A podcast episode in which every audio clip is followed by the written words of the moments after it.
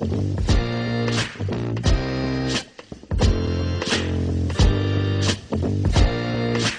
Bug Podcast.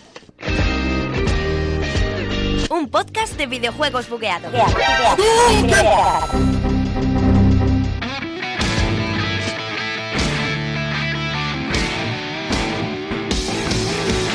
Hola, muy buenas a todos. Bienvenidos a un programa más, número 15, especial Navidad, aquí en The Bug Podcast con Sergio Cerqueira, Alberto Blanco, todo es seguido. ¿Qué tal, chicos? Feliz Navidad a todos y Merry bienvenidos Christmas. a un gran especial de The Book Podcast en el que analizaremos las mejores cosas y las peores cosas de este 2017. Y Sergio le han, le han pegado un golpe en la cabeza desde la semana pasada. Con el Y bueno, está así. Eh, es un podcast sin escaleta, casi. Lo avisamos. Esto es 0% verídico ni real. Esto es la Navidad, esto, es la, noche buena. Hemos traído aquí el pavito. ¿Esto qué día eh, sale? ¿Qué, qué día, qué- qué día salimos en, en la tele? El 28. Cuando Hola, hola mamá.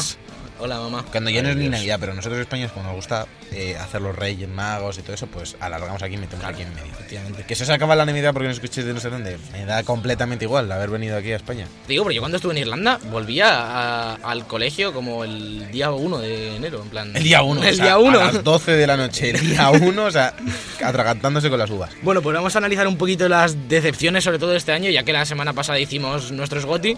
Y luego al final un poquito también lo mejor, Sí, ¿no? vamos a ir repasando un sí. poco De de, lo peor a peor mejor. a lo mejor del año. O sea que si os parece, comenzamos ya con esta especial Navidad de The Book Podcast.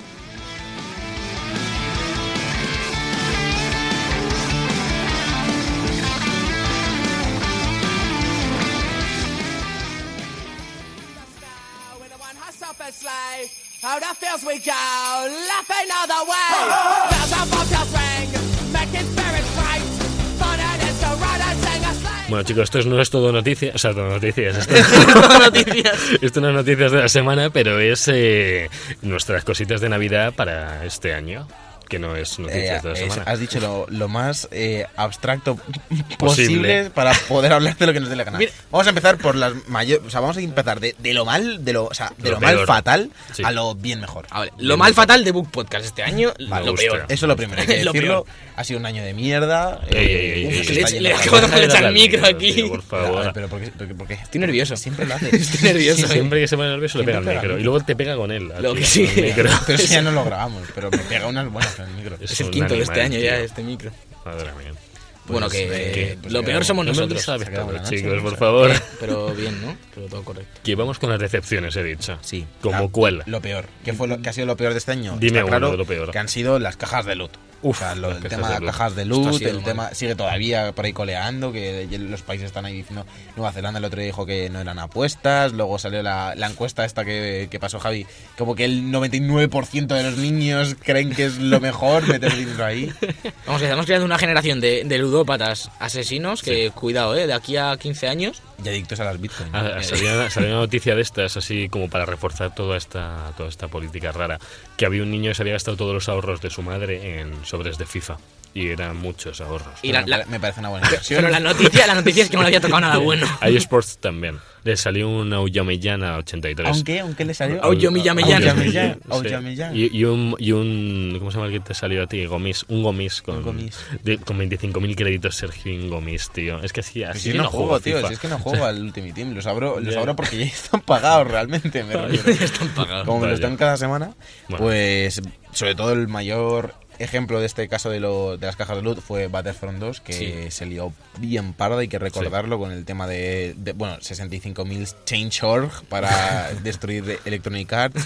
Hombre. Eh, todo eso, y, y- y hay que recordar que todo eso acabó desembocando de una forma un poco indirecta en el Fact the Oscars de... Sí, sí, sí, de- del de- Jonathan no, Fares. Fares, Fares. Bueno, ese es el hermano. Recordemos que también se cancelaron un millón de reservas del juego, que eso también tuvo algo que Yo, ver. yo creo que esto es un poco lo que el, el Kojima, la, la Kojimada, pero esto que es meta, realmente esto está hecho aposta por, por EA para que les queramos destruir como si eso fuera la estrella de la muerte y sacarte el, el juego de Imigenic, que realmente no está cancelado. Y est- está todo preparado para que amemos a EA. Hombre, piensa que lo bueno es que tuvo repercusión en los medios. Y nos Es van a devolver bueno todo el dinero de las cajas de loot. ¿Qué cajas? Yo no Todo el dinero. Yo tampoco. sí, yo sí, compré todas. Te van- ah, pues te van a Todas las que había. Oh, Me enteré de que lo iban a quitar y dije, este es el momento. Están de coleccionista. Pues, pues bueno, pues esperemos que más adelante estas políticas sean lo menos A ver, esto- en los medios. Puede llevar a, do- a dos sitios. Lo más probable es que esto se la sude a todo el mundo y sigue igual. porque, porque Bueno, sí. igual y siguen ganando dinero. Y ha sido un juego que les ha salido mal frente a tropecientos que les salen bien. Pero el lado bueno es que por lo menos se ha liado por esto y que es un, es un inicio para que, para que se den cuenta de algún modo que por mucho dinero que, que ganen de ello, no es algo que con lo que estemos contentos una parte de la comunidad, porque tampoco te voy a decir que somos la mayor parte. Hombre, Somos la parte más pequeña las que no No estamos te, contentos no te creas, esto. ¿eh? Porque el otro día estaba hablando con, con Educono, Oh, que, el que rey. no está muy metido en el mundo de los videojuegos, no le nada. gusta ni demás, pero como que para nada. No, Javi, no, te- perdón, te has pasado, perdón. te has Oye, pasado, de verdad, Javi, aquí- o sea, Es que no nuestro nos escucha oyente- siquiera. que se- O se escucha todos los todos programas, los ¿eh? programas, Pues, todos, todo, pues tendría, que, pues demostrado. tendría que aprender más. El otro día nos enseñó el móvil y estaban todos escuchados hasta el final. Mira, Javier, no, las tus partes se las saltan. Me dijo, vale, no te lo quería decir. Tus Madre partes se las saltan. Le da el de más 30, ese- más 30 como ese de iVoox y se las salta. Pues yo hablo mucho. Sí. Le da muchas veces. De hecho, ni los escuchas. Escuchas solo la parte en la que hablo yo, porque le gusta mi voz. Uf, ¿Qué- se- contaba niño Educono? Pequeño. ¿Qué se Este, este- este es para Educono. Hola, Educono. Esta es mi voz. Bueno, eh, lo que me contaba es que me dijo, me mandó un... eh, Alberto, no mires, no mires esa decepción. Eso sí que es una decepción año. Era decepción. Me mandó un WhatsApp diciendo que estaba... Me dijo, estoy muy triste con las empresas de videojuegos. Oh, con todas a la vez. Titular. Pero realmente desde, desde fuera también se ve, aunque Sí. parezca que no, aunque no estés tan Mm. metido, se ve que todos los juegos, tema DLCs, que ya está asumido, pero Está tuvo su polémica. ya. Sí. Sí. El, el tema del... Ahora del toca el tema de los sobres. Uf. Y la gente, aunque parezca que no se da cuenta, la gente lo vive. O sea, nadie juega al FIFA y no se entera de lo de los sobres y no quiere comprar sobres y es una pasta y te sa- saben que te sacan el dinero. Lo que- el problema que ha habido, sobre todo, en el caso de Electronic Arts, es que por una parte en FIFA les ha salido muy bien siempre. Sí. Eh, la comunidad lo ha aceptado bien. Ah. En YouTube se veía como algo lúdico, abrir sobres, aunque es dejarse la pasta en algo directo. a ver si te toca. Sí, en algo al azar. Y- Como tragaperras, básicamente. Sí, y, se- y se tiene la sensación como que es algo que mola, que está guay y que está bien hacerlo. Y la han intentado implementar en el resto de franquicias. Y en el resto de franquicias han dado con un público que por ahí no pase. Y gente muy fan de Star Wars, gente muy fan de los shooters, que no quiere dejar Pero- la pasta en algo estético. y Si ni es que el problema es, es la, la normalización de todo esto, porque si miras siete años atrás, que era cuando empezaban a salir DLCs como ya más de forma normal, y nos empezamos a quejar con los Call of Duty más en eso. plan. Los Call of Duty, Es- ahí esto, por, es- esto eso. por qué, esto por qué, si yo me compro el juego ya no me sacan mapas por 15 pavos y no sé, bueno, venga, me compro este, pero es excepción. De ahí pasamos a todos los juegos llevan DLC y sabes que al mes de lanzar el juego o a los dos meses te viene una edición especial con el DLC y pagas todo y, y te olvidas. Y no solo eso, que, sin- sino Mm. que se recorta, se ha recortado el mapa de. O sea, el número de mapas base. Se ha claro, recortado sí, en gran sí. medida, porque Mm. prácticamente juegas a los cuatro mismos mapas todo el Claro, rato. pero lo que digo es que eso al principio eran ciertos juegos que venían con DLCs y, y raspaba eso, en plan, no me gusta. Y ya he dicho en plan una vez y Javi ahora me va a pegar. Sí, porque lo hemos prohibido. Lo han prohibido aquí en, en- en- En debug. fuera, fuera de micrófono. Y luego empezaron todos los juegos a sacar DLCs, sobre todo de historia, que eso es lo que a mí más me empezó a molestar. Se normalizó todo esto, como es algo ya que da igual y todos los juegos van a venir así, te lo vas a comprar porque si quieres jugar todo el juego te vas a gastar 100 pavos en vez de 60. Y empezaron los micropagos y todo el mundo decía, yo no voy a pagar 2 euros por un jugador, ni voy a pagar en un free to play de móvil. Y de repente pasan otros dos años y todo el mundo está pagando como si fuese... Estamos pagando por los mm, mm, trajes. Iba a decir la palabra que- que, hemos dicho pero que que vamos a decir. Estamos pagando por, por todo que hace dos años decíamos, ¿qué voy a pagar yo por, por un sobre? ¿Qué voy a pagar por un balón del FIFA? ¿Qué voy a pagar por...? balón del FIFA, tú pagas por un balón Yo del qué sé, FIFA. pero quiero decir, ¿qué voy a pagar yo por una skin? O sea, porque- ¿Sabes que es algo que el LOL hacía? Porque era su única fuente de ingresos y que le salía muy bien y yo creo que a partir de esos free to play que, vendía- que te vendían cosas estéticas, las empresas más grandes de videojuegos empezaron a intentar estirar poco a poco y han llegado a un punto en el que ganan más de los micropagos que de las ventas de juegos cuando estás vendiendo un juego a 70 pavos. Hmm. Es, es de traca que la gente Bueno, se esté gastando tanta pasta en Pero los juegos bajan ahora más rápido de precio también, que antes no lo hacían tan rápido. Eso también es verdad, ¿eh? Eso, eso ha ido y tú, Menos- si Y te se esperas está- solo y un poquito. y no se está viendo mucho, luego hablaremos un poco más de ello, pero se está creando una clase media, por así decirlo, de los videojuegos, que en realidad son juegos triple A y siempre Mm. han sido triple A, pero que por circunstancias de cómo colocarlas en el año y eso se, tiene- se tienen que ir a una parte un poco más media y yo creo que cada, cada vez vamos a ver más juegos A que 40 habitualmente euros. vemos a que habitualmente vemos a 60 y me refiero a juegos como Wolfenstein, eh, Titanfall el año pasado, eh, Titanfall, el. Shadow of Mordor Mm. y demás, que ya van a empezar a, a pensarse si salía a 70 euros porque no tienen hueco. Claro, sí, yo lo, lo oí el otro día en, en el podcast Reload, supongo que también lo escuchaste, que hablaban de esto mismo, en plan... Otra vez. Dios mío. Vamos a ver, cerradme el micro. Cerradme el micro. Le vamos a hacer una intervención, Sí, chicos. me aquí van a pegar una paliza. ¿vale? Eso es la que, que decían eso, que, que si sacas el juego a 40 de primeras, porque a las dos semanas lo vas a tener a 40, sácamelo a 40 de primeras, Sí. y entonces ya me das la imagen de que me lo, compro- me lo reservo porque son 40 euros, y como que tu imagen de salida es... es Y oye, puñetazo en la mesa, pero Alberto, Alberto te nervioso. estás jugando, te estás ganando fatal, que fatal las próximas navidades pongamos un muñeco en tu silla. Lo que todos pensábamos que iban a hacer las desarrolladoras en general es que iban a ir subiendo los precios cada vez más. O sea, veíamos 70 euros, 72 euros, decían, va a acabar costando un juego 90 euros. Y eso no, acaba, no ha pasado. Ha Sí, pasado sí ha en pasado, el entorno en, sí el- en el que si te lo juntan si quieres con los DLCs. Claro, pero- si tú te esperas, si te lo compras por separado, te sigue costando al precio de siempre, que es lo que debería ser. Vale, pero de salida al final dicen, no vamos, los, ju- los juegos a 90 euros como que no es factible. Pero es que ya están a 90 euros. Si quieres todo el juego, Bueno, salen a 70 Bueno, más... no. ¿sabes? Son las ¿Cuánto versiones pero Gold, ¿cuánto te- versiones cuánto te Deluxe, cuesta- que a veces- ¿Cuánto te cuesta el Battlefield de salida con todo? El día 1, 120 euros. ¿qué dices? 100, imagino. con el Más, pase. más de Con el 100. pase de temporada, Claro, ¿te con todo, con todo. Pero es que, claro, es un juego que viene con cuatro mapas. Es que o te compras el pase de temporada o en dos meses como... Como mucho está como mucho estás fuera. sí, está Entonces, fundidísimo. que me- si me lo quiero de salida con todo son 120 euros. Que luego ya sabemos cómo funciona, que las cosas bajan y, y tal, pero lo importante es el precio de salida, quiero decir, lo que da la imagen. Quería hablar de la política de mapas Call of Duty, momento, estamos hablando de todo Call esto. of Duty, Battlefield, No, todos no, los- no, pero que sobre todo Call of Duty que ¿Por? yo, porque he conocido gente que se los ha comprado y está tan mal hecha el poder jugar con gente que los tiene, porque te juntas solo con gente que tiene los mapas. Entonces dices, Ah, sí. vaya tontería, o sea, vale que es el que lo compra tal, pero es que luego no juegan ni entre ellos. O sea, yo he conocido gente que se ha gastado su pasta en eso y no tenía gente con quien jugar.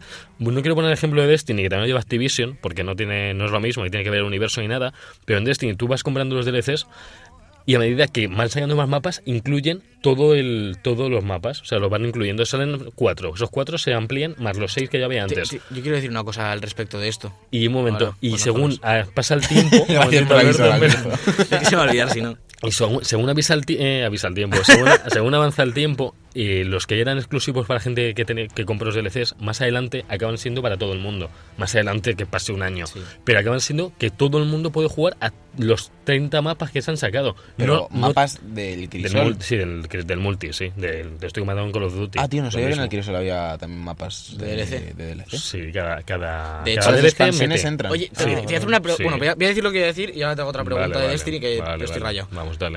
Eh, lo del Call of Duty, Dispara. yo veo que es bastante complicado y me intento poner un poco la situación porque yo me acuerdo en, en Modern Warfare 2, los primeros Black Ops, cuando yo no todavía no compraba todos los DLCs, me, pas- me pasaba bastantes veces que yo estaba en una rotación de partidas, En un lobby, sí. salía el siguiente mapa, uno del te DLC, porque estaban todos en la misma rotación. Claro. Y entonces te echaba. Es decir, sí podías. Claro, yo no.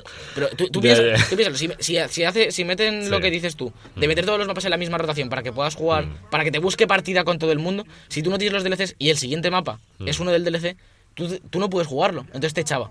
Y entonces tenías que volver a buscar partida y pasa y como cuando salían los DLCs, como que era más normal que saliesen esos mapas, tardabas más en encontrar partida. ¿Qué, hicieron después? Que es el otro extremo. Fragmentar la comunidad en que si tenías los DLCs te Claro. buscaba unos lobbies, pero ¿cómo lo haces si no? En un, en un Call of Duty que, la- que el mayor componente son las partidas multijugador y la gente que tiene el DLC quiere jugar los mapas y la gente que no tiene el DLC quiere jugar sin interrupciones. ¿Cómo lo haces? Al final fragmentas la comunidad de Sí. una forma u otra, no te queda, no te queda más tu tía. Hmm. Entonces, ahora se nota menos el problema porque la mayoría de gente se está comprando los DLCs de este tipo de juegos, de Battlefield, de Call of Duty, entonces Hmm. al final Sí. el, que, el que sí que sufre es el que no tiene los DLCs, porque es el que le cuesta más encontrar partida.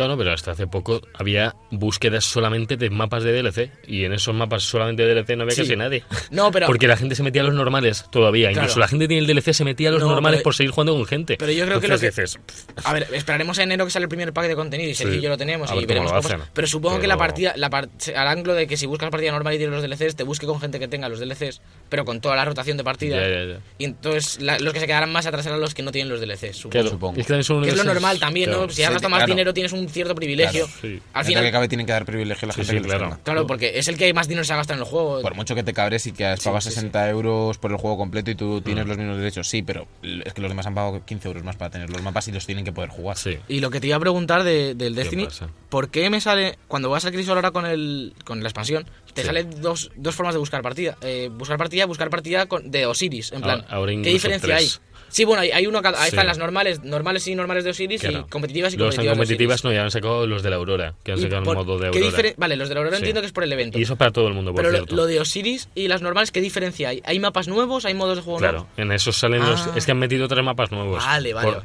por- Pero- según van habiendo eventos eh, y DLCs, van ampliando los mapas. Siempre. Y siempre hay algún mapa exclusivo de Play 4, porque tienen un acuerdo hecho con Sí. Play con casi Sí, todo. igual o sea, que mapas, misiones, asaltos, armas que van sacando.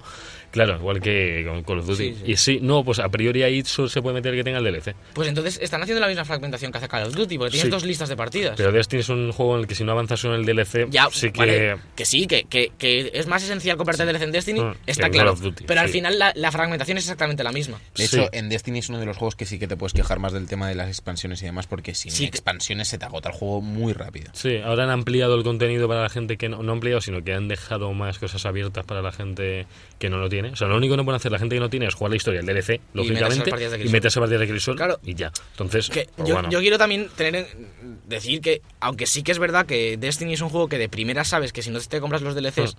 se te va a agotar, Claro. pero que aunque sea así, tampoco está bien, Hmm. ni tampoco es correcta la fragmentación, que, es, que no hay otra forma. Es que no la hay, no, tú- la hay. No, pero tú a Crisol puedes seguir jugando, que no vas Sí, a jugar solo pero- mapas nuevos. Claro, pero, lo mismo. pero en Call of Duty te pasa lo, mismo. que yo te he dicho que hacían es que a lo largo, a lo- Ya, ya. ahí con el paso del tiempo en Destiny 1, l- acabaron dejando Metiendo que todo. todo. el mundo pudiera jugar a todos. Sí, y y al bien, final, en. Destiny hubo, hubo 33 mapas de Crisol, tío. Era una Es un mo- animalada. Es un montón de mapas eso, es ¿eh? un montón de mapas. Eso no lo hay en ningún juego, Foro- eso sí que es verdad. Ya, ya lo mostraré, es tremendo. Y luego iban sacando variantes también de noche, día, lo típico. Pero mapas tal cual, eh, había un montón y todos rotando, todos, todos rotaban. El otro día me jugué una misión del Destiny en el último, creo que es el último planeta, En en, el que está en Ayo, justo. Mm. Que como que te tenías que ir como fuera del planeta y me van apareciendo unas, unas plataformas Sí. Ujú. guapísimas esa misión. Sí. Me flipó. Que era, además era una naranja, no era de la historia. Era la secundaria, es que las Guapísima, secundarias yo guapísima. recomiendo a todo el mundo que las haya dejado un poco a un lado porque tiene mejores misiones las secundarias que la propia historia de, principal. de hecho estaba en el planeta anterior de Ayo y me Sí. quedaban las naranjas y dije, voy a, voy a avanzar para pasarme la historia y luego hacer... Y, Son geniales. y Yo me- tenía prisa porque yo me lo había Claro, pasado, claro, tenía prisa no porque te era creas, Sergio, porque me enfadé y llegué al año este, me pasé las partes de la historia Sí. que te dicen vuelve a la villa para preparar el ataque Sí. final, que entiendo que ya Sí. se acabará por ahí el juego por ahí de acaba. Esa te- es una misión larga, pero Vale, queda sí. solo eso. Pues y, y dije, voy a hacer una naranja. Y se me piró la pinza y me tiré como Sí. dos horas haciendo Claro. naranjas y asaltos de esos Sí. azules. Bueno, Sí, es que es divertidísimo. No, Vas no. a rebozarse uno por ahí, te puedes perder Sí, sí. y te van saliendo cosas. y- me recomienda ir como con nivel 10 a la misión y tengo nivel 22 y 200 y pico de luz, ¿sabes? Ya, en plan, que sí, voy a coger al jefe final y le voy a meter una alzomanta. Yo creo que más adelante meterán lo que ya hicieron en el 1, que eran misiones heroicas de la historia, Ah, que eran las mismas misiones más Y complicadas, Hice los, mucho más. hice los primeros asaltos heroicos, estos que hablabas, Mm. de Sí. en Ayo, que tienes que destruir una nave que viene y entonces se convierte y caen unos titanes. Eso, y los- evento heroico. Sí, evento, Sí. evento heroico. Sí. Y está guay, está muy guay. sí, va variando. Mo- Mola que tengan esa variación, la verdad. Sí, sí, sí, sí. Y hablando de Destiny, eh, vamos a pasar un poquito al siguiente tema que tenemos, que también está relacionado con las cajas de loot, que habla, que es también de EA, de los estudios cerrados y los juegos como servicio, que es otro de los temas polémicos de este año. Y. Uf, me están grabando. ¿Qué? Chicos. No, no, no. No, no, a mí no me Joder, no, no ha salido en- Ni- no ha salido mi frase yo, en estaba, cámara, ¿no? yo estaba natural, así que más natural no puedo estar yo en este de tío, hay que darle vida al Instagram Claro, de, de Por, por cierto, seguidnos todos ahí en. Instagram, que está siempre Jonathan, nuestro técnico, subiendo las últimas noticias y, Bueno, y vale, me, nos equi- lo me pasamos me he equivocado y lo he subido al mío, pero es que es muy bonito. También seguid a Sergio en Instagram. Bueno, ni te lo coge. Vamos Dime qué más de- polémicas tenemos. Claro, de los juegos como servicio y, y lo que esto ha, ha traído, sobre todo de mano de EA también, aunque esto, pues Destiny lo hace, Activision es, Destiny es un juego como servicio y no es de EA, No. aunque está muy bien llevado, pero esto que se dice que los juegos como de un jugador ya no tiene ya no tienen tanto futuro, aparte de que hay una gran saturación de mercado en, en los juegos de un jugador y al final si te salen 18 juegos como Uncharted, te quedas con Uncharted, no te vas a quedar con todos. No. Pues son juegos caros y gastarte 60 pavos por un juego de 12 horas duele un poco. Y entonces SEA salió diciendo que, que no les reportaba tanto beneficio realmente y que veían el futuro como juegos eh, a los que el jugador pudiese volver después de un tiempo, lo que conocemos como juegos como servicio. Y esto trajo como consecuencia la- el cierre de Visceral y la cancelación, que no es cancelación como tal, porque se supone que el proyecto va a cambiar de manos Sí, y sí. va a ser un juego diferente, pero entre líneas es la cancelación del Sí. juego de Star Wars de Amy Hennig, que era uno de los juegos que más ganas tenía la comunidad de, de Star Wars de, de ver. Bueno, a lo mejor lo que han hecho es cambiar el enfoque de un jugador a historia de 12 horas a un Sí. juego online abierto de igual, misma estética, mismo tal, pero más largo. Lo que ha sucedido y lo que ha dicho ella es que el juego cambia de manos y cambia el enfoque. Pero Ya. si lees entre líneas lo que ha pasado, porque el juego que está haciendo Imigenic Mm. ya no va a salir. No. Eh, el juego tendrá el mismo nombre, Sí. tendrá los mismos assets Mm. y probablemente artistas que estaban en el proyecto sí. anterior, pero lo que es el juego y la historia que está haciendo Imigenic, que es lo que realmente importaba de ahí, eso nunca lo vamos a ver. No. Y eso es a mí lo que realmente me apena. Porque yo entiendo que se quieran hacer juegos como servicio y que se quieran hacer que la gente vuelva y gaste dinero en el juego, porque es un beneficio que, que- es que nadie te puede reprochar que se gana una pasta con los DLCs del Destiny ni, Claro. y con los sobres del FIFA. Pero lo que me da pena es que proyectos que hacían especial ilusión se, se vayan al traste por esto. Porque es que si ves cualquier otro juego, no habría dado tanta repercusión, pero es que es el juego de, de Amy Hennig. Una Sí, de, sí. las, de las figuras de, del mundo de los videojuegos más, más laureadas por lo que ha hecho y, y porque su trabajo era directora creativa de, de Uncharted, Leches, que es un juego de los que, Hmm. que en, en historia y en arte y demás es espectacular y, Sí. y de los juegos single player es de lo que más nos gusta a todos. Y ver un juego de Star Wars que tuviese cierta relación con Uncharted era una cosa que te explotaba la cabeza. Hmm. Y eso Sí. nos lo han quitado por, por ganar más dinero. Y, y no sé cómo veis esto vosotros realmente. Es que realmente no sabemos cómo le sale de rentable hacer un juego ya así, en esto, en esta época en la que la gente se espera ya enseguida que baje, y si un juego ya baja, te vas a cost- o la segunda mano les tiene que estar destrozando a este tipo de juegos, Sí, porque sí. yo me espero a tenerlo a 20 euros de segunda mano, o a que me lo deje alguien, y ya no me estoy gastando 70 euros que No. necesitan, entonces, Pero- y que ellos no van a tener 70 euros, tienen mucho menos, ya lo sabemos por los No, distribuidores. no, todo está esto. claro. Pero, Entonces, ¿y, y qué pues, pasa? ¿Por, ¿Y por qué Bethesda es rentable? Y además ha salido Bethesda, no sé si la habéis visto hace poco con los Game Awards, la campaña de Mm. Compra juegos Ah. single player que rebajaron todos sus juegos de un solo no jugador. rentable, ¿eh? Este año no le ha ido bien a Bethesda. No. Salieron eh, o sea, Sí. reivindicando su, No. su causa, por así Sí. decirlo, lo que están haciendo Sí. de juegos single player, single player, single player, Pero- porque es, lo que, pero es no en lo que creen lo que les gusta, pero este año perdido dinero. Sí, sí, a ver, que no es algo. Entiendo que no ganes tanto dinero con un juego de un jugador y incluso te pueda salir mal, pero si ganas la cantidad de dinero que ganas con el FIFA, ¿por qué no inviertes parte de ese dinero en arriesgarte y hacer algo que la comunidad vaya a hablar bien de ello? Es decir, es EA. Si fuese cualquier otra empresa que te van a dar por saco, mm, cancélalo. Pero si es un juego que lleva en desarrollo 5 años, porque sabemos que lleva en desarrollo 4 o 5 años, que la comunidad lo quiere, que le sobra la pasta por todos lados, porque le sobra la pasta. Alberto está cabreado, ¿eh? Es que me, molesta mucho. Échale dos años más de desarrollo. plan y ya no. Échale dos años más de desarrollo y termínalo. Y no me can- ¿Me sacas el Mass Effect Andrómeda? Que es el discurso que se ha venido diciendo últimamente. ¿Cómo me sacas Mass Effect Andrómeda? Y le das el último impulso para que eso salga al mercado tal y como ha salido.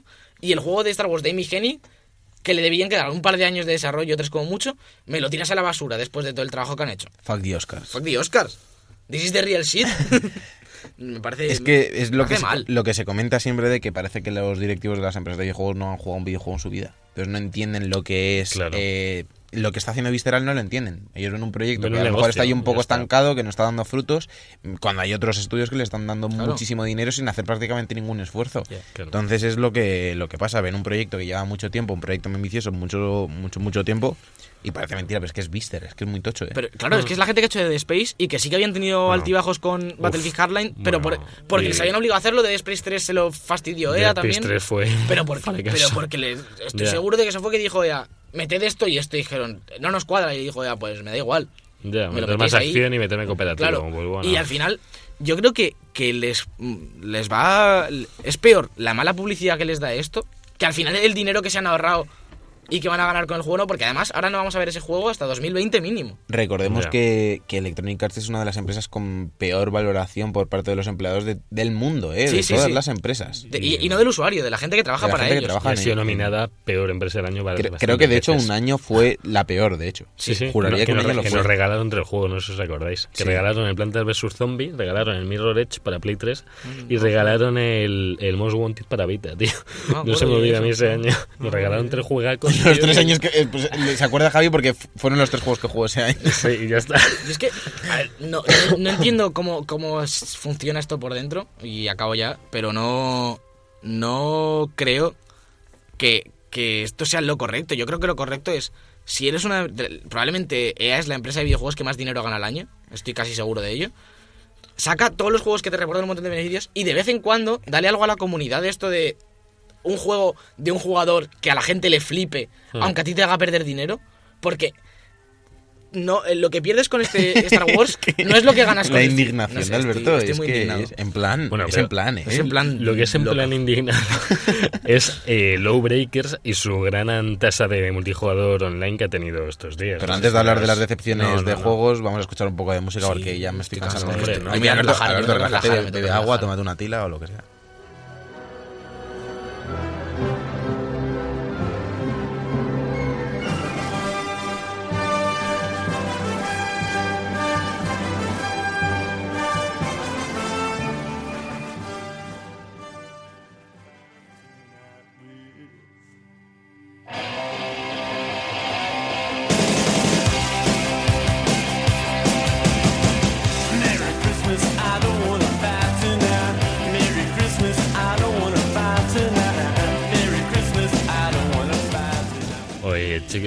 Estaba adelantando. eh, Uy, he ido a abrir con chicos y se ha callado. iba a decir chic. Oye, este programa tiene dos, do- do- dos lecturas. Una, lo peor del año, y otra, vamos a intentar quitarnos todo lo que decimos que está Sí, fatal. en todas esas directo. Y a la, muletillas y que a la vez metemos eh, un juego para beber. Y es que os escuchéis toda la temporada y cada vez que digamos chicos, En en, plan- plan. Muchachos. oh, no, muchachos, Muchachos, no, tampoco. Más a final de temporada, para esperar el último del tirón, tiene que ser muchachos. Chicos, y en plan, eh, chupito. Chupito. Y cada vez vais- que, que Sergio, cada vez que Sergio llegue tarde al programa o se quede dormido, Chupito. chupito. Pues van a acabar. veces, tío. Bueno, Pero chupito largo. Bueno, el caso es que antes os, Botellón. estaba, os he medio adelantado así como de avance Sí, sí. el, el Lowbreakers, que es otra de Estás- nuestras estás grandes... inventando radio en directo. Sí, sí, lo estoy fomentando y revolucionando. Es, es narrativa emergente. Para emergente esto. Eh, no, no. Madre no. mía, Javier, por favor, nos habíamos prometido Guárdatela, ciertas Javi, en serio, cosas. guárdatela. guárdatela. Puedes Otra vez, guardártela. otra vez. Si solo, solo he sacado el estuche, chicos. Eh, Así lo llamas. Deciros que Lowbreakers ha sido uno de los grandes multijugadores con sus 10 personas al día. Que ¿De qué vamos a hablar, Javier? Introducenos un poquito la sección. quiero- Antes, de, antes de meter caña a Low Breaker, lo siento, es que vengo muy encendido. ¿De qué va Bueno, esta sección? Hoy vamos a dar caña a los peores juegos del año. Para nosotros, peores juegos y mayores decepciones a muchos niveles. Para nosotros y para la comunidad un poco, Sí. porque de aquí hay alguno que a, a nosotros no nos ha parecido tan mal y que la comunidad lo ha... Lo caña, ahora hablaremos, ahora vamos a ir uno Sí. por uno. Vamos a empezar si quieres por Low Breakers, Sí, que tú ya. estabas ya a tope. Es que Lowbreakers... ¿Por, mm, por qué, antes de entrar a la subjetividad, por qué ha salido tan mal Low Breakers? Eh, para quien no lo sepa, es el juego de, de Cliffy B, del creador de sí, Gears of War. Cliff Blesinski, no Cliff, B. Pero se le llama Cliffy B en, en Cliffy el B. mundillo. Es Cliffy B. ¿Quién lo llama ahí? Todo el mundo, todo el mundo ha sido que este sigue Todo el ¿No mundo sois sí, vosotros dos? No, no, no, no, que no, no, que no. tío, En plan, en, en los, en los sitios, en, la, en, En los sitios, en en los los sitios, pone en los Cliffy B. se les llama, tío. Ah, vale, En vale. los vale, sitios se le llama, tío. Se le llama. Bueno, se le llama. ha sido este juego que se le ha pegado y ¿qué pasa, Javi? Con No, se le, ha pegado, se le ha pegado, si queremos, no tanto por mi opinión, sino porque ha salido con mucha competición eh, teniendo Overwatch y Battleborn, que Battleborn estaba por ahí y ya sabéis que... que No empecemos todos Recordemos años. el especial de Navidad del año pasado que fue 95% Battleborn es Madre MOBA. Javi. Es RPG, dije. Fue, fue una, fue una campaña. Era fue, RPG. Y MOBA. nosotros hicimos MOBA. Es- fue una, fue una campaña de, de marketing bastante agresiva. Era, era para que la gente supiera muy bien los dos términos. ¿Cuánto te pagaron para que para intentar darle ahí un, un impulso para Reyes y Pues eso? me ¿Cuánto? pagaron en cajas del loot. Ah, en cajas de luz del Sí. propio Battleborn. No, del FIFA. Ah, del FIFA. o sea, no confiaban ni en... No, ni en ellos. Bueno, el caso es que Lowbreakers ha salido con mucha competición, con, con mucho juego eh, muy parecido a él, y con una jugabilidad en consola muy pobre, muy, muy pobre. O sea, en, en- en PC todavía era más rápido, era más frenético, pero en consola aburría. Era muy era muy, muy estático el juego. Era Entonces, el que podía disparar de espaldas. Es verdad, Sí, pero para no- como para atrás. Sí, pero no lo veía yo muy práctico eso. Pero era guapo. ya me, flipaba, ya- ya- era ya- guapo. Admítelo, me, idea fli- te me flipaba. pero no- me, me cuesta ya estar atento a lo que tengo delante como para estar disparando con el codo, tío. O sea, Yo creo que adem- además de, de que el juego haya salido rana y que la jugabilidad no sea buena y tal, porque la idea no era mala y la gente que había detrás es gente con experiencia, pero si lo sacas en un año o en unos años en los que los Hero Shooter salen de 5 en 5 y encima el juego está medio mal hecho, pues la gente se va a ir a, a Overwatch rápido, se va a ir a Battleborn. Battleborn incluso. Es que, es que, es que Tiene sabía que que, íbamos a acabar. tiene que aquí, venir.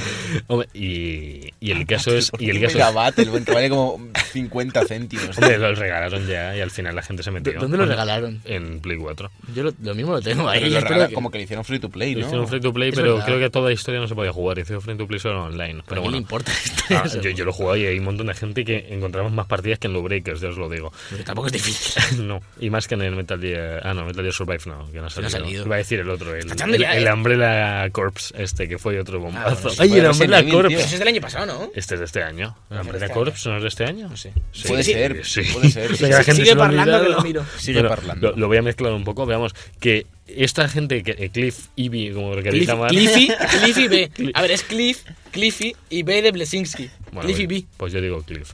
No, es Cliff Eevee. Cliffy es un Pokémon. Madre mía. es un Pokémon. El caso es que había juego que hicieron hace una especie de Unreal Tournament y le salió un Pero, el Unreal si no, Tournament. también es un juego de lucha que se... Que, Que que- no. ¿Qué dices? Que, tú no. estás muy ¿Qué convencido de que el Unreal Tour- es que, es, Estoy muy espérate, es que este hombre lleva años pensando que el Unreal Tournament es un juego de lucha. A ver, a ver, me estás diciendo tú aquí en es directo... un shooter, tío. Es uno de los primeros shooters online que No hubo. me, no me digas. Me está- Esta es, esta es nuestra cultura de videojuegos y Madre de mía. Alberto que le que, saca- me, que me dedico a esto. Que, que, que- Pues, pues uno de Bueno. los trabajos que Madre mía, Alberto- madre mía. Eh, para, para, para final de grado, Alberto iba a hacer un, un, un juego de lucha y se llamaba Unreal Tournament Wannabe. Bien. Siento Bueno. decepcionaros, pero Umbrella Corps es de junio de 2016. Se nos ha Oh, quedado. Bueno, eso entra casi en 2017. Está ya casi. Es que tenemos que juntarlo. si es después del E3, entra para Bueno, nosotros. el caso es que están con Unreal Tournament, creo que es el cuarto, que están Sí. con él, y este sí que tiene una pintaza increíble, que pinta como Low Pero mejor. Entonces, pues, eh, de- yo, yo le tengo ganas. Yo le di al de, al de 360, creo que esto lo sacaron en 360 también, y era muy divertido, en online era genial. Yo no, puedo seguir con, yo no puedo seguir con esta farsa ya, ¿eh? No, no hemos seguir hablando sobre esto, porque No no, no tienes ni idea. Yo pasaría a la siguiente ¿Y decepción. qué más decepción me traéis? Yo voy a, voy a ir a por otra tocha directamente porque, porque no quiero dejar hype a nadie. Vamos Vamos, a hablar de Mass Effect Andrómeda y que yo lo empecé a jugar hace poco y duré tres horas y, y muchas me parecieron. Vale. ¿Qué es lo malo de Mass Effect A ver. Andromeda? Lo malo de Mass Effect Andrómeda ha sido el desarrollo del juego en sí. Más que el, el producto final, es como lo que ha pasado. Era, era un juego que se esperaba mucho porque los fans de Mass Effect, And- de Mass Effect tien- tenían muchas ganas de un juego nuevo y hacía bastante tiempo. No habíamos tenido uno en nuestra generación. Pero no lo desarrollaba el equipo principal de BioWare, lo desarrollaba un equipo secundario porque el principal descubrimos en este 3 que estaba con, con Anthem. Con- Y por tanto, ya de primeras el juego no iba a ser tan tocho como los otros tres. Y encima, a medias del desarrollo, como que se empezó a ir un montón de gente, empezaron a salir noticias de que se iban guionistas, se iban artistas. El juego estuvo a punto de ser cancelado y al final, como que salió a las malas, lo que decía antes. Y ya salió un juego bastante rana. Muy No sé si lo habéis jugado. Yo, yo jugué, yo yo jugué porque había 10 horas, espérate Sergio, ¿vale? Eh, había 10 horas No, jugado, gratuitas en Play ya, 4, ya, Sergio, había 10 horas gratuitas. 10 horas gratuitas en, ya, ya, no puedo hablar de esto. Tengo algo que tengo delante, eso es notición. Tiene delante puedo una cosa, hablarlo. Javier, que es una exclusiva de Debug Podcast y no puede salir todavía. No, ya saldrá. Y la Continúa. exclusiva también. Eh, quería decir que Ay, había, bien, eh. había 10 horas, hay 10 horas de prueba gratis, entonces yo lo estuve jugando Es verdad. y lo comparé un poco con Mass Effect 2, que fue el último que jugué yo, y es que eh, el Mass Effect 2 le daba bastante Que más Mass Effect 2 es el mejor Mass. Effect de todos, se supone. Sí, eso, eso, eso el dicen. 3, el 3 es el bueno. por jugabilidad dicen que el 3. Sí, pero por... No, eh, pero por- el como- 3 no te acuerdas la que se lió, que Sí. tuvieron que cambiar el final. Sí, pero por Sí. jugabilidad. Y además el, el 3 era bastante más shooter, en plan, además lo podías elegir tú, si te ibas más al shooter o más al Chupito, RPG. chicos, eh, lo siento. Joder, le, le tengo, le tengo un poco de manía. A Mass Effect. ¿A quién? Chupitos chicos es lo peor que. Esa frase sería chupito, chicos, chupito.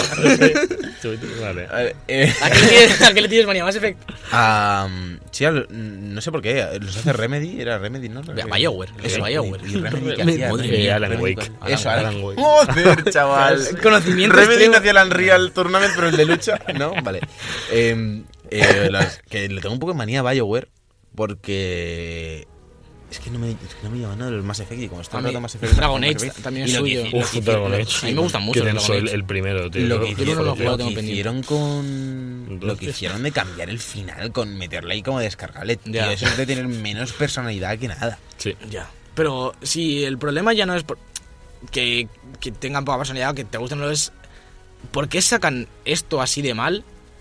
Y, y luego no me sacan el Star Wars. Vamos a volver que no- Volvamos al pasado, chicos. No, a ver, yo hace poco empecé el Mass Effect porque lo pusieron en el EA Access, en el Origin Access, vamos, entero. Y me apetecía jugar un RPG bastante. Sí. Y me empecé el Mass Effect, tío. Y el shooter muy chulo. La parte de shooter muy chula. Pero todo lo demás fatal. La, historia, la historia es totalmente insulsa. Mira. no tiene ningún sentido. Los personajes son horribles. Y a mí la jugabilidad se me hizo rarilla. Que yo pensaba que era mejor que incluso No, en a el mí- 3 y a mí se me hizo rarilla, a mí empecé con, vamos, con ratón y teclado y la sensación de shooter me gustaba bastante, la verdad, me, me parecía bastante cómoda y, y los tiroteos me, los, me divertía. Pero si es un RPG y la historia no te convence, los personajes no te gustan, las conversaciones te aburren, no puedes jugar un Bueno, y, que, la- Adiós, y que las caras que las caras de Mass Effect eran divertidas. tío. Yo, yo no quería ponerme muy crítico con las caras, tío, pero es que las de los humanos son... O sea, ¿cómo hacen tan bien las de los bichos, tío? Y las de los humanos se parecen un muñón. Esto es especismo ese, ¿no? En plan, ¿El qué? es- está feo esto, es como racismo entre especies. Así que- Pues es racismo, ¿Por qué me miráis los dos? es racismo Porque hacia la es el humana. que peor hecho está de aquí. ah, vale. Sí, Ah, eso, vale, eso es cierto, es un poco deforme. Sí, sí, gracias, Javi. No te preocupes. ¿Qué más, ¿Qué más se le ha pegado fuerte este año? Vale, yo me toca a mí ¿Qué hablar de, de Gran ¿Te has Turismo tú? Sport. Voy Oh. a hablar yo de Gran Turismo Bueno, Sport, sí. yo también me la he pegado. Eh, sobre todo por el tema de que se han arriesgado a jugársela toda la misma carta, que es jugar online. Y les ha salido sobre todo mal lo que de lo que iban a presumir, que era el tema de hacerlo como un deporte, con las penalizaciones y todo ese tema. Y resulta que realmente no está funcionando bien el sistema de penalizaciones. Parece Es verdad, que... Salía hace poco, salían hace poco noticias y gente comentando de que si es este sistema de que si te chocas te quitan, te, te ponen como Te ponen penalizaciones de tiempo, sí. por lo general. y, y tienes un índice de también de Tienes un jugador. sí, te- tienes como un ranking de juego limpio, Sí. por así decirlo, de Y entonces, lo que pasa es que si te dan un golpe por detrás Uh. y te fastidian te, te Cualquier, echan- cualquier, cualquier contacto con un coche te, te baja, baja. el índice de aunque fair te lo den a ti y en los anteriores Gran Turismo lo que pasaba en el online es que los coches eran transparentes Depende, depende del Gran Turismo. en algunos vamos en- Se- sí, la mayoría de, juegos de carrera se puede poner. te puedes atravesar a los coches. Entonces, si el tío iba a toda leche de la salida y pillaba la curva mal, se iba él a tomar por saco, pero a ti no te fastidiaba la carrera. Y lo que pasa ahora es que te puede pasar esto y leía. Hay carreras de estas que tienes que estar preparándote bastante tiempo, que son a una hora específica, y llegabas a la carrera después de estar unos días preparando el circuito y tal, y te daban un golpe en la primera curva y te ibas a tomar por saco. Eh, chicos, hablando de Fair Play, ¿sabéis de Fair Play de coches? Que se ha confirmado Burnout Paradise eh, Ah, sí, sí, sí, para Play 4 y One. ¿Se ha confirmado ya? Se Porque ha confirmado que, va- que sale el y para que Switch, viene. porque hablaba de Switch también. No yo la sé. noticia que leí era Play 4, No One sé, y pero Switch. yo el Burnout me acuerdo. El Burnout Paradise es el mejor juego de coches. lo- es que ese juego era increíble. Era brutal. Fue el primer juego que tuve yo con el, con el Plus. En plan- bueno, con el Sí. Plus no, lo, Lo dieron cuando se cayó el Plus. lo dieron cuando se cayó el Plus, que dieron un mes gratis de Plus y el Burnout, y ahí lo pillé. No, Bueno. te- podías elegir. Oye, elegir el. Wipeout, el. Wipeout, el No, Burnout, no, no, no. el Infamous. No, no, eso fue otra. Hubo una. Infamous es No, ah, no, no, no, no. El Esos fueron los juegos. Vale, el mes, en el mes que te daban gratis de Plus, dieron el Burnout. Eso Era es, eso es. Porque los cuatro juegos eran Dead Nation, Wipeout, eh, Infamous y, y otro. Bueno, que era el Little. Big bueno, Planet. bueno, el caso, chicos, que muy contentos hablando de Gran Turismo, de que Burnout, Y una de las mejores, una de las mejores IPs que se han sacado nunca de coches. y Chicos, más en plan, boom, a beber. destructivo. O sea, yo Sí. estoy muy contento porque yo me pasaba arcade. pipa con ese Eh, juego. Entonces, Es lo mejor en conducción arcade de. me, me molesta que, haya- que no vuelva un nuevo Burnout, pero que, es- que venga un antiguo. No ¿Quién los no. hacía? Porque esto era de EA. Eh, ¿El qué? ¿Qué, qué, qué estudio los hacía? Esto, eh, Eh, Burnout es de EA. Oh, Ah, Dios. Eh, Adiós no es. empieza por. ¿Qué- Cry- qué- Crytek, qué- Criterion. Criterion, seguro que sí. Games, sí, lo tengo. Eso es de EA, ¿no? Sí, sí, sí, sí, sí, sí, seguro, publicaba, seguro, ¿eh? seguro. Sí, Seguro que es de sí. Criterion, Criterion Games. Criterion, tío, no me salió. Que estos hicieron el último, el último Most Wanted ese de que era con, Sí, lo sí, hicieron sí. ellos también. El de 2009 por ahí lo hicieron ellos, creo. Bueno, y los, los Burnout en general, el, todos. Y el Rivals también lo hicieron ellos en Need Speed. ¿El Most Wanted es de esta gente también? Sí, la Pero el Most Wanted era antiguo, no el nuevo, tío, el de 2012. Que Criterion hacía los mejores juegos Qué de coches. bueno, tío. Es que, uff, qué juegazo, tío, qué juegazos. Esta gente, ¿qué está haciendo ahora, tío? No sé cómo se Bueno, Hace poco. Gran. Turismo Sport no. Bueno, Gran Turismo Sport realmente, la- sobre todo la pega es eh, lo del sistema de penalización online que parece que no funciona. El, pero lo que acentúa ese problema es que se han, han dicho, o sea, que este juego era el del online. O sea, este Gran Turismo Sport era 100% para, para que compitieses online, para las partidas con ranking, y si no funciona realmente el sistema de penalizaciones y bonificaciones que te dan en el online para fomentar el juego limpio, pues la verdad es que el juego se cae por todos lados. Y bueno, nos queda un poquito aquí eh, mencionar Mafia 3 también, como una de las decisiones del año. más que por, por mal juego, por repetitivo.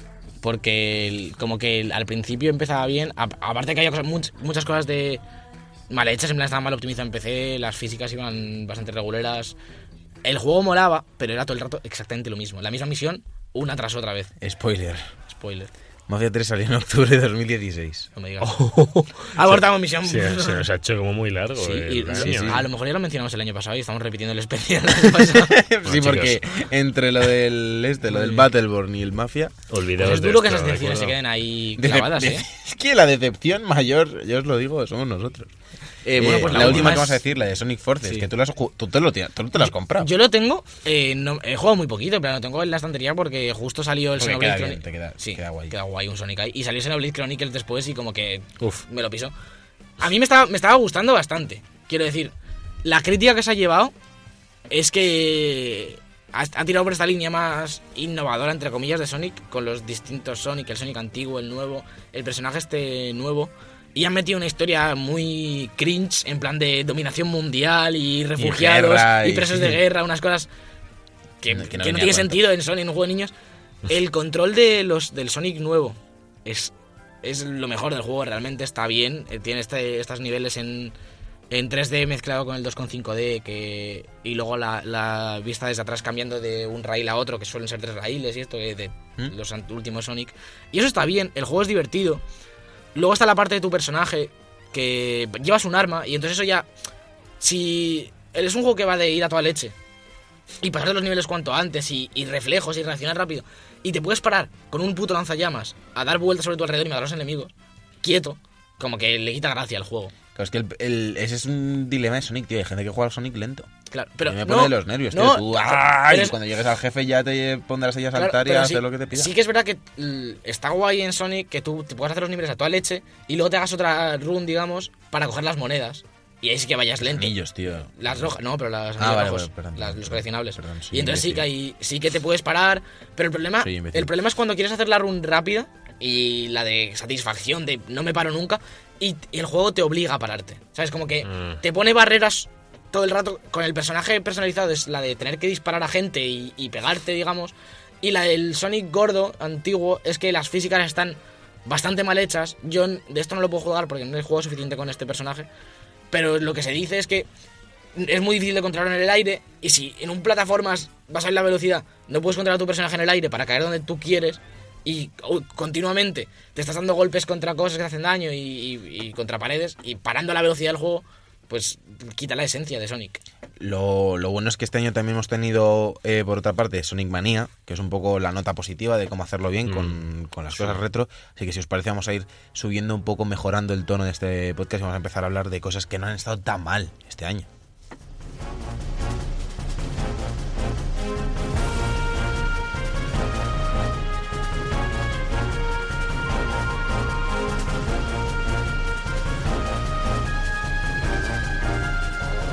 The Book Podcast. Todos los viernes de 2 a 3 en Europea Radio. Y cuando te dé la gana en iBox.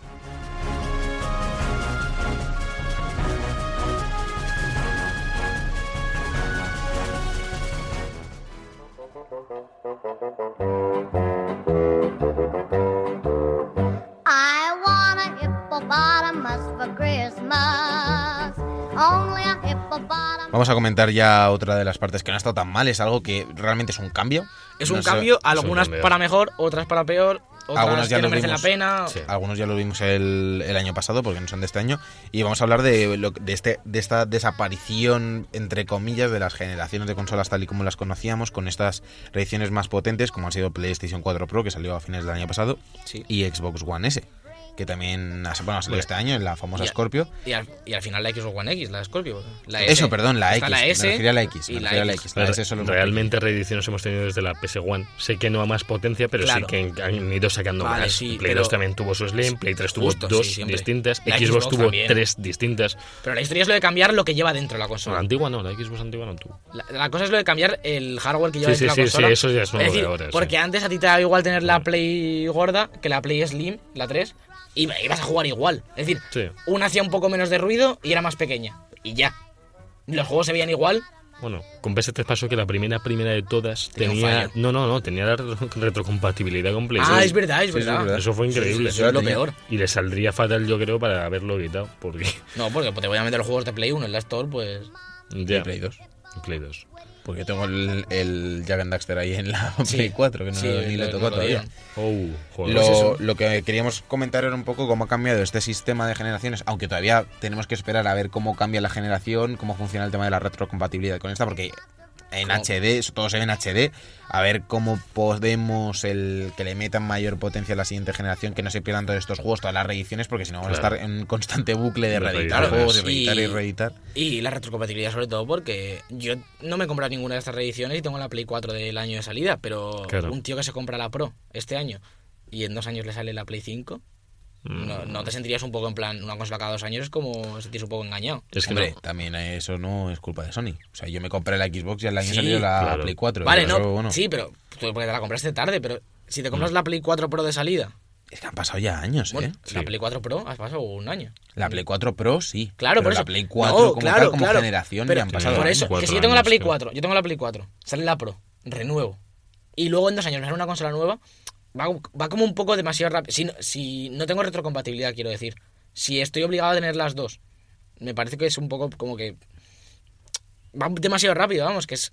mm, La la mayoría de gente no se puede permitir gastarse 500 pavos cada dos años. No, y nadie te obliga. Ya, pero Uh. no te obligan, pero no te obligan, pero te animan más de la cuenta. Yo lo que quiero es que... Te animan mucho, quiero eso, decir.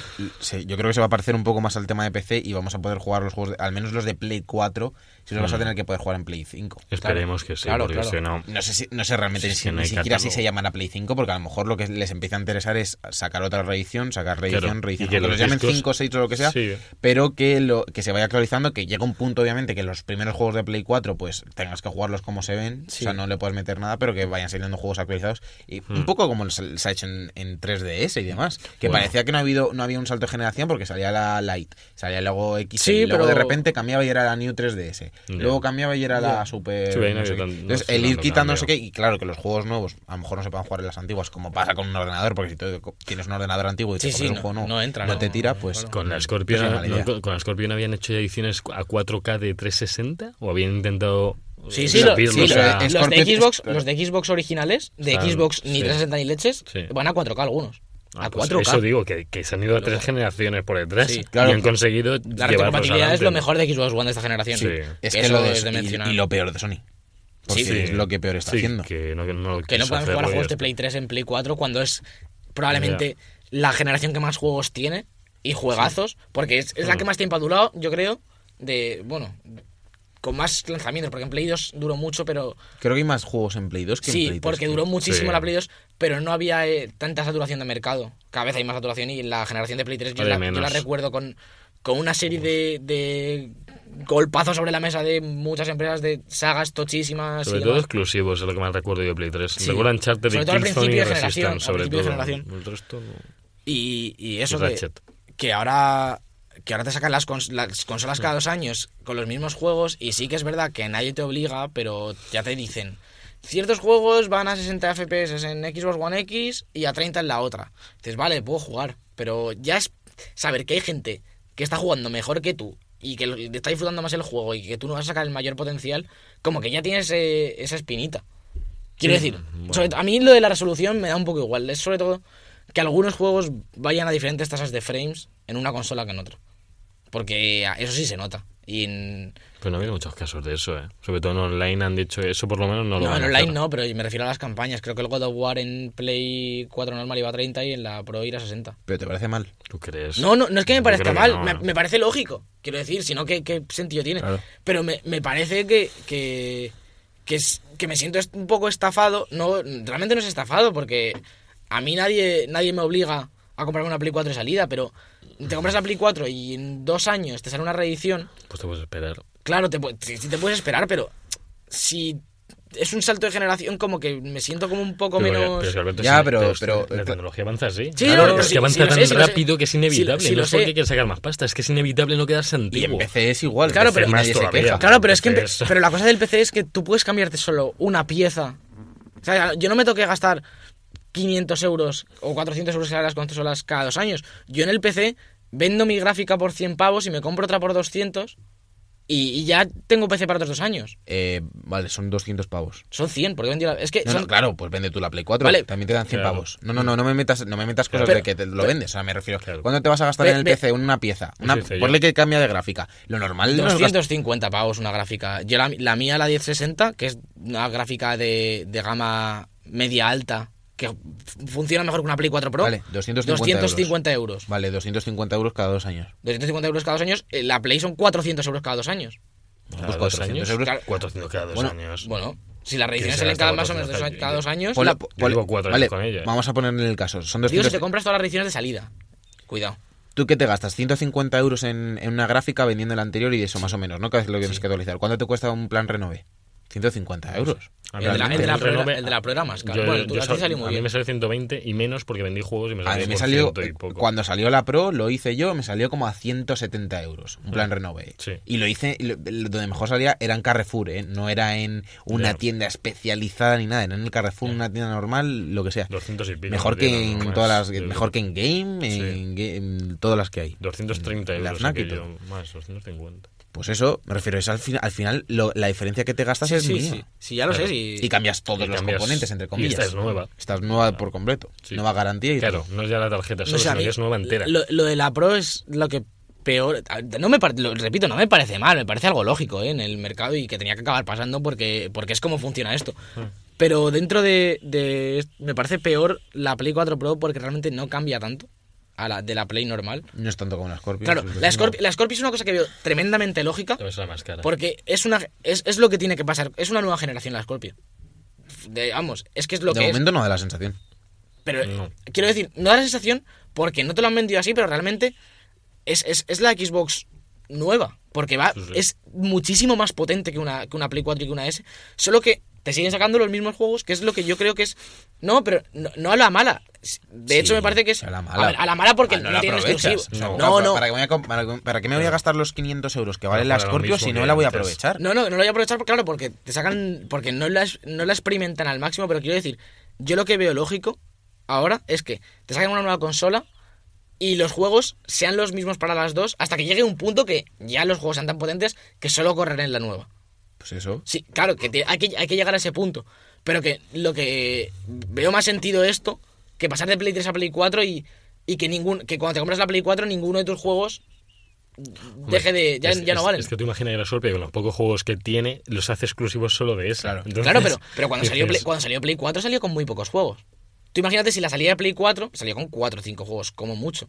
El primer si le año si le metes- salió muy floja la Play 4, salió con el Infamous y con el Killzone. No, no, no, El Infamous no Infamous salió de salió de febrero. Salió- y salió un poquito más tarde, efectivamente. Salió bastante más y luego salió el Watch Dogs un poquito más Hombre, tarde. tienes todas las third parties. Sí. Sí, pero- lo tenías en Play 4. Ya, ya, pero que, que quiero decir, tú imagínate si cuando sale la Play 4 hubieses podido usar todos tus juegos de Play 3, un poquito mejor, con, con el parche Pro que tenemos ahora, joder, se habría notado... la- Yo que sí prefiero que la retrocompatibilidad la, digan en plan, va a haber retrocompatibilidad, se activará más tarde, porque si te vas a comprar una consola y jugar a, a los juegos de Play 3, te da una sensación en plan de para aquí me Yo que ya actualiza por aquí". eso- Ya, pero, no, pero a mí me- yo cuando me compré la Play 4, s- yo, yo ahora si quiero seguir jugando a juegos de Play 3, tengo que tirar de la Play 3, pero si, si te pasa esto de que la nueva consola te vale para todo lo anterior, automáticamente vendes la Play y te compras la Play 4, te sacas ese margen porque es pues un plan renove o cuando sale la nueva generación dan un poquito más por la anterior para, ¿sabes? Para ayudarte a, y fomentarte a que te la compres. Y entonces no te hace falta la Play 3, puedes seguir jugando lo que jugabas antes hasta que salgan los juegos nuevos, ¿sabes? Como que es un salto un poquito más leve. Y, Sí. y yo creo que es, creo que es la, la forma correcta de hacerlo lo que ha hecho Microsoft con su X. Falta la parte de los juegos. Claro, pero es que se ha centrado tanto en la retrocompatibilidad que no tiene nada nuevo que sacar. No, O sea, a ver, Es que no puedes tampoco dejar de lado el que- nuevo mercado. Sí, es que, Está, está muy bien, que está muy bien No la vivir Scorpio pasado, tío. no, Es pero es, es un poco la consola de los third parties. Es decir, los third parties ya se ha, se ha sabido que se ven bastante mejor en X. El Sombras de Guerra, el Assassin's Creed se ven mucho mejor en X que en Play 4. ¿Sabes? Quiero decir, yo vuelvo al discurso que decía cuando salió, que es que nosotros somos gente que jugamos a muchos juegos al año Mm. y nos gustan mucho los exclusivos y, el God of War. Pero, es el pero el tío que juega Mm. al Assassin's Creed, al COD y a tres cosas más, le renta muchísimo más igual. comprarse una X que una Play. Porque va a ver los juegos bastante mejor. Es que el Assassin's Creed va a 4K 60 FPS en la... o- no, bueno, No, no. 60 no va. eh. Yo- hay No, algo, yo creo que el, el 60 Assassin's Creed no sé, pero hay- yo sé que hay algunos que van a 4K 60 en la Scorpio. Que eso es el tope. Mm. Es lo mejor para jugar. Y ahí sí que una diferencia 1080-30 hasta 4K60, ahí sí que se nota. Ahí sí que dices, estoy jugando mucho mejor que en la otra consola. Y es que también, yo es que, te digo, creo que solo conozco una persona que tiene la Xbox One, entonces dices, es que aunque me quisiera ir ahí porque se ve mejor, me iría sin amigos allí. Ya, no, no, entonces, claro. Bueno, claro, es también. que- Pero otra vez a lo mismo, porque tu círculo de amigos es como tú y juega los mismos juegos que Claro, tú. pero nosotros hemos ido cambiando. Yo tuve ocho años de vicio intenso con Los- mis amigos. Los, los a puñetazos van Ya a basta, Alberto. continuar, o- Ya, ya, va a Yo, yo soy, yo soy muy, yo voy cambiando según me va pareciendo a mí la generación. Y yo fui durante siete años de Xbox 360 con Halo, con Gears of War y se les fueron los exclusivos, se fue gente importante, hicieron otro juego que no tiene nada que ver con esos y me fui a Play 4 porque me- las exclusivas me gustaban muchísimo más. Y ahora a mí en One no hay nada que me diga, oye, me vuelvo ahí Claro, con pero, vosotros. pero eso Pues vez no. por lo mismo, porque es. Para eso me quedo aquí. Claro, pero porque la gente que jugamos mucho nos gustan los exclusivos, sobre todo, y nos gustan Sí. los juegos. yo Destiny lo podía jugar en One. Claro, pero no sí, tengo sí. gente para jugar en One. en Claro, Destiny. pero, pero por lo mismo, Entonces- tú te compras una Play 4 porque vas a querer jugar a God of War, vas a querer jugar Claro, al Spider-Man, vas a querer jugar al Last of Us. Hmm. Un tío que no quiere jugar a todo eso. Ah, bueno, claro. Sí, claro, yo me pongo en una situación de un tío que quiere jugar a juegos, solo juega mul- multijugadores Hmm. y solo juega a los típicos juegos, digamos, me compro una X. No, pero eso no es lo, no es lo mayoritario. es eso, Yo creo que sí. problema. Es que, es que yo Sí. creo que nosotros somos la, la minoría. Me pedís los 70 millones que se han comprado en la Play 4. O sea, Ah, sí, para pero- cifras, pero es que no tiene más. También, también piensa, también piensa que de, en, lo, en la anterior parte de la generación, la, la Play 4 era más potente que la Xbox One, normal. Un Ya, poquito más. juegos- ¿sabes? Bueno. cuando, cuando, Sí. Si las dos consolas son iguales, exactamente iguales, te compras la que más juegos tiene. Claro. A ver, yo realmente, bien, lo estoy viendo aquí en directo, yo por la diferencia que hay entre la Pro, o sea, obviamente entre la One y la X sí se nota un montón, Sí. pero entre la Pro y la, y la X tampoco es tan exagerado. No. No sé, yo, yo creo que es más la, la fluidez y eso cuando los juegos que vayan a 60 más que otra cosa. Si es que de yo momento, siendo de, de momento, como los juegos los desarrollan para que lo pueda tirar una Play 4 y una Xbox One, Claro, ya, ya, eh, sí, sí, eh, sí. la fluidez No, que no tienes con la. Pro y con la One siempre va a ser superior y va a ir bien, porque Sí, no van a sacar claro. un juego que no vaya fluido en la eso, normal. está, eso está claro, eso está claro. Mm. Bueno, Pero vamos, a, vamos a es calmarnos eso, un es poco, un ¿eh? poquito- Sí. Es un poquito. Hacer bien el salto generacional, yo creo que se está encontrando la manera más correcta de hacer No se va a hacer salto, parece. No, claro, no es, ya no es salto generacional, es, un- es una transición. Es una bonita transición lenta. Boni- Bonita, pero bonita. Pues si os parece, vamos a, a escuchar un poquito de música y luego volvemos con lo mejor del año, que está claro que ha sido. o sea, ha habido Javier. unanimidad en decir. Algo que Javier, lo vamos a decir, Javier. he sido yo. Ha sido el primer momento en el que te la has sacado. Destiny. Bring me a dream. Make him the cutest that I've ever seen.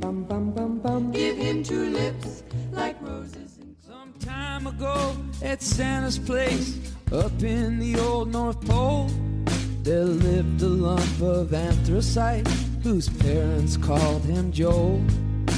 Joel, Joel, the lump of coal. Esto es lo mejor del año. Esta música, digo, Con esta no. música de victoria, con esta música de redención. Porque De, de Navidad, de Vos- amistad, de felicidad. ¿Qué de estarán sobre todo volver a nuestra infancia. Y- Déjame, ¿Qué- callaos, callaos. Estamos aquí en The Book Podcast escuchando un poquito de música porque vamos a volver a uno de los momentos más dulces de este año, eh, uno de los lanzamientos más destacados y a la vez que más nos han devuelto a esos días felices y dulces, ¿no? En nuestra casa las luces en, la, en el árbol, Las la- reuniones de amigos. las reuniones de amigos, la pizza, la- los juegos y sobre todo la diversión. Javier López, eh, coméntanos, Hola, eh, chicos. ¿de qué momento estamos hablando? he venido a hablar de mi libro y en ese libro cuento que lo más bonito de esta Navidad es tener bajo el árbol una Nintendo Switch. ¡Joder, qué bonito, madre mía! Estoy llorando. Escuchemos esta música. Muchas gracias, Javier, por haber venido. Nada, eh. chicos, ya, ya me voy. Argumentalo. Lo argumento. Tenías que haber acabado el programa. Argumentalo y música. Continuará en 2018. Es lo más bonito del ¿Qué, qué decir de ese desenvolver la caja y ese pensar que pensaba que era más grande? Como Yo ha sido, yo- yo ha sido, bueno, es un sentimiento que Javier está acostumbrado. ha sido la Eh, primera sí. consola que he comprado con mi dinero, además. Yo. Y creo que tú Con también es la, es la primera consola que compras con tu dinero de tu bolsillo, la. Switch. Eh, yo no. Yo sí. Yo, es la primera que yo la compro. Play 4. por la Yo creo que sí. Yo todas las demás me las han regalado por mi cumple, por Navidad, mis padres y demás. Yo sí, qué bonito, tío. Y es la primera consola que yo Qué dije. tristeza también, por Bueno, una parte que somos niños de mamá aquí. Niños de mamá, problemas del primer mundo. No digo nada. Sí, sí, pero es la primera que yo de salida de la consola dije, joder, me está picando, me está picando, quiero esto. Y me fui ahí y me la compré con mi Yo, sueldo. yo y- con mi primer sueldo del corte inglés me la llevé. Dije, este va a ser mi No la comprobé ese. La robó. Con una mano el suelo y con la otra la Gracias por el sueldo, me voy. Pero, pero estaba muy contento porque estaba muy motivado, iba con Sí. muchas ganas a trabajar. Sí, la verdad, la verdad es que fue... Y la fue- Switch. Nadie quiere hablar, es que hablar de la Switch es una cosa- Estamos sin palabras. Salvo Sergio, que tiene mucho arrepentimiento No, yo estoy callado aquí porque como os estáis... como es un, un Es un diálogo dúo, muy bonito entre vosotros dos de, sin, sin articular una frase. Es que no, no te quiero meter a ti porque te- est- estás arrepentido, te sientes mal todavía. No, por no, no, no, no, no, no. A ver, viene con arrepentimiento. A ver, a ver, vamos a, vamos a Yo empezar. no, yo no me arrepiento. En marzo nació una estrella. Es la verdadera Navidad. Van a mover Navidad a marzo y nace la Switch. Joder. Eh, a ver, salió la Switch, Salió una Switch. consola que nos llevaba un poco otra vez de vuelta a Nintendo después Sí. de todas las malas épocas con Wii U y todo. Desde El Wii, Wii esto tuvo- viene desde- esto No. es lo primero, lo que nos devuelve el- el- la, la confi- la confianza en Nintendo desde Wii, yo creo. Hombre, es que Wii, a ver, Wii, Wii U Wii fue el Mario bombazo. tío. Wii fue el bombazo de Sí. Nintendo de, de la anterior generación. Vamos, vamos a calmarnos. Hace dos Vamos a calmarnos. El- lo, lo bueno de Switch lo- es lo- que ha traído con ella franquicias que todos añoramos. No quiero volver a poner No, tan no, tiernos. no, no, no, no. Pues Eh, un poco cantizano, ¿eh? ha sali- eh, ¿Cantizano? Un poquito. ¿Quién es Cantizano, tío? Es el Cliff, Jaime eh, Campizano, primo de. Cliff Phoebe. ¿Quién es Jaime Cantizano? Es un tío de esto de Telecinco muy mal. Ah, No se lo recuerdas a él. Ah, bueno. Será, será como le más ¿qué diciéndole a ese hombre? ¿Eres fan o Mucho. eres cantizaner? Fanático. ¿Qué Bueno, más, pues, Sergio? Que lo mejor es eso, las sagas que nos ha traído de vuelta. Tra- Ha traído un Mario de lo mejorcito que se ha visto en los últimos años. Un Zelda, Un el Zelda, mejor el Zelda. mejor el mejor Zelda, Zelda, el el- mejor Zelda. Ha traído eh, eh, un Splatoon más popular para que todos los podamos jugar, para que, que podamos debatir abiertamente si, de qué lado ponemos el papel higiénico O, combatiendo o si contra ir con un cubo o con un pincel. Ha traído con el ARMS, el ARMS, que es el que menos lo ha petado realmente, Pero es una que innovación, pero es innovador. y que es, a mí me flipa artísticamente. ARMS, Y además, además se nota que Nintendo está arriesgado eh, con proyectos grandes. Ar- Arms es un proyecto de, de lo más grande de Switch y es una cosa totalmente diferente que, que podía funcionar, podía no funcionar y ha dicho Nintendo, ole, aquí voy. Y lo sobre, ha sacado. to- sobre todo que estamos hablando todas las semanas de, pues de, por lo general hay noticias buenas y noticias malas, pero siempre estamos hablando de que si cierran un estudio, que si eh, chapa no sé qué, que si cancelan tal juego, que si se atrasa todo, que si ahora las cajas de loot y demás, y llega loot, y llega loot, y llega loot, Llega Luke. soy Loot. Eh, llega Nintendo con algo que lleva haciendo ya muchísimos años y te trae cosas de los videojuegos que realmente es la mejor parte y que se había perdido. Me acuerdo el- la, la mañana hasta que estuvimos aquí, todos con la Switch y jugando al Mario Mario Kart. Una cosa muy Eso- bonita, tío. Claro, no son momentos como el. Sí, el Assassin's Creed está bien jugarlo y, y claro, Sí, y te matas y te lo pasas bien, y no sé qué. Y el Destiny, vamos a hacer la raid y matamos Sí. no sé qué. Pero sí, esas claro. cosas de, de reírte de verdad con un juego que no te lo da el propio juego, pero que el Te juego obviamente colegas- invita. Te invita, claro, y, y al final es. es si no que tienes ca- colegas, cada semana. Si no tienes. perdón, los que no tengáis colegas, lo siento. Javi os deja, Javi tiene un montón. Yo tengo un círculo de amigos y esta taucha que. Esta tabucha que juega con quien queráis. Tabucha. feliz Navidad, te quiero. Guapo. Que además, cada semana cuando decimos los lanzamientos y vemos que va a salir, los que más importan es este juego sale en Switch y es como bonito. En plan, este juego que salió Sí. en 2010, ahora sale en Switch. Sí. Y, y la gente, y yo lo quiero, eh, lo tengo en esta consola y ojalá lo tuviese en Switch en vez de en el PC o en la Play 4. Sí. ¿Sabes? El- ahora salió el Enter the Gungeon, que yo lo jugué en, lo juego en PC y es un juego muy chulo. Y ojo, pero es que en Switch tiene que ganar un montón. Hmm. Y casi todo piensas y dices, se verá peor, el- sabes que va a irse a 30 y no a 60, sabes que la resolución va a ser dinámica y va a suele ir para abajo en muchos casos, pero que está en Switch y mola más. Y eso es una cosa muy... Esto es muy un, guay. poco, es un poco la vida de Nintendo. Si, podéis, vamos- si queréis, vamos cerrando aquí el programa. Eh, Un programón. Un programón, pero queremos acabar con esto: que, que Nintendo al final y al cabo es lo que realmente es el Navidad. espíritu de la Navidad. Así que Eso. nos vamos a despedir del programa.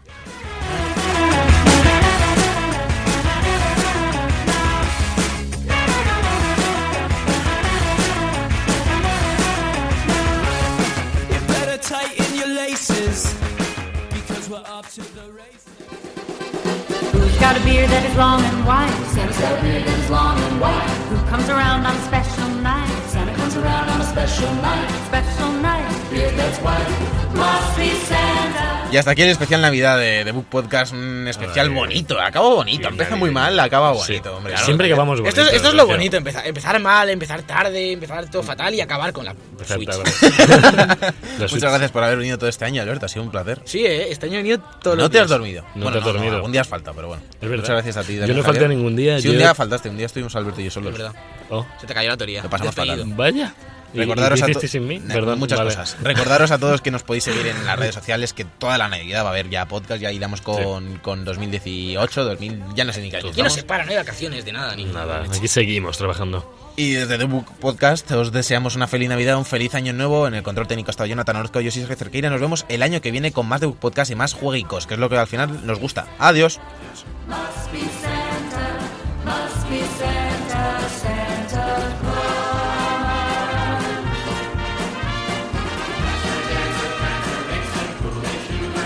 The Book Podcast con Javier López, Sergio Cerqueira y Alberto Blanco en Europea Radio. Must be Santa,